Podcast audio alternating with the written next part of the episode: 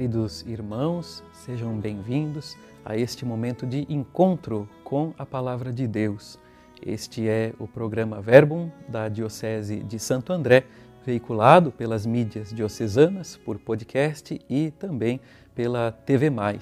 Eu sou o Padre Vinícius Afonso, da paróquia Nossa Senhora das Graças, na região pastoral de Adema, e quero compartilhar com você um pouquinho da minha compreensão do Evangelho segundo São João, capítulo 16, e versículos de 16 a 20, que é a liturgia própria para esta quinta-feira da sexta semana do tempo pascal, neste dia 18 de maio de 2023. Ouçamos. Alguns dos seus discípulos disseram então entre si: O que significa o que ele nos está dizendo? Pouco tempo e não me vereis, e outra vez pouco tempo e me vereis de novo, e eu vou para junto do Pai? Diziam, pois, o que significa este pouco tempo? Não entendemos o que ele quer dizer.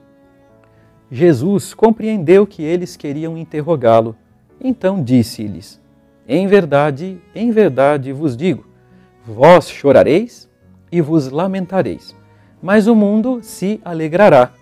Vós ficareis tristes, mas a vossa tristeza se transformará em alegria. A palavra de Deus hoje nos fala de duas realidades que se alternam na nossa vida: tristeza e alegria. Nós sabemos que a tristeza é um mal e que a alegria, por sua vez, é um bem. Santo Agostinho nos ensina que o mal é a mera ausência de bem. Ele não é um ente em si, ele não, não goza da existência propriamente dita. Senão, se ele fosse um ente, né, um ser existente, um ser, ele teria sido criado por Deus. E nós teríamos aí uma contradição, uma vez que Deus é bom e ele não pode criar algo mal. Né? Deus não cria algo de mal. Portanto, a tristeza, ela é a mera ausência da alegria. Então, o Evangelho é, nos fala da alegria. Né? Deixando um pouco a tristeza de lado, nós podemos nos concentrar nesse conceito. Existem dois tipos de alegria: a alegria passageira e a alegria duradoura. As pessoas do nosso tempo estão muito acostumadas né, e afoitas por esse primeiro tipo de alegria, a alegria passageira, né, que não é de todo ruim. Né, desfrutar dos bens, conviver com as pessoas, é, fazer experiências, tudo isso a gente sabe. São alegrias passageiras, coisas que não duram. E um dia, consequentemente, elas chegam ao fim. Mas elas fazem parte da vida. Né? E essas alegrias passageiras, elas podem nos ajudar a entender que, se elas acabam, se a gente se dá conta de que elas acabam, é porque existem alegrias que permanecem. Né? Senão a vida cairia no vazio, né? sabendo que nós viveríamos apenas para viver momentos fugazes, passageiros de uma alegria superficial.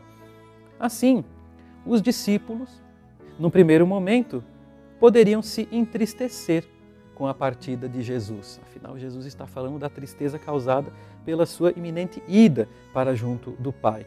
Mas se por um lado acontece uma tristeza momentânea, né, porque a alegria da presença física de Jesus tem duração limitada entre os discípulos, por outro lado, toda a humanidade, né, ou seja, para além dos discípulos, toda a humanidade será beneficiada com o fruto da ida de Jesus ao céu, que é o envio do Espírito Santo, e, consequentemente, com a presença da Igreja em todas as partes do mundo. A igreja que, por ser o corpo de Cristo, prolonga, continua a missão de Cristo no mundo. Meus irmãos, que cada vez mais nós nos conscientizemos de que a fé em Cristo apresenta para nós uma alegria definitiva, permanente, que é a eternidade. Né? De modo que as coisas deste mundo, os bens, as pessoas, as situações, tão somente nos ajudem a rezar e a trabalhar em função, eles sirvam como apoio para nós é, alcançarmos aquela alegria permanente que a comunhão com Deus nos reserva no céu, quando acontecerá para sempre a verdadeira alegria. Hoje é quinta-feira, dia em que os católicos é, rezam, meditam sobre a realidade da Eucaristia. E vem muito a calhar com essa reflexão, porque a Eucaristia é a antecipação dessa alegria que não passa. Na celebração da liturgia, a realidade celeste toca a realidade terrestre, como que antecipa o júbilo, a alegria do céu.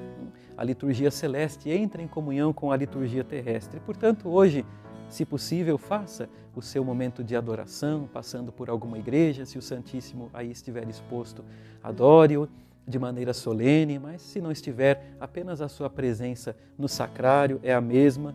Comungue, se possível, né, preparando o seu coração para que um dia essa alegria causada pela Eucaristia seja plena na dimensão celestial para a qual nós estamos caminhando e que desça sobre você como uma força especial desse Espírito Santo que vem para nos trazer a verdadeira alegria, desça também sobre os seus familiares, sobre suas intenções, a bênção de Deus Todo-Poderoso, Pai e Filho e Espírito Santo. Amém.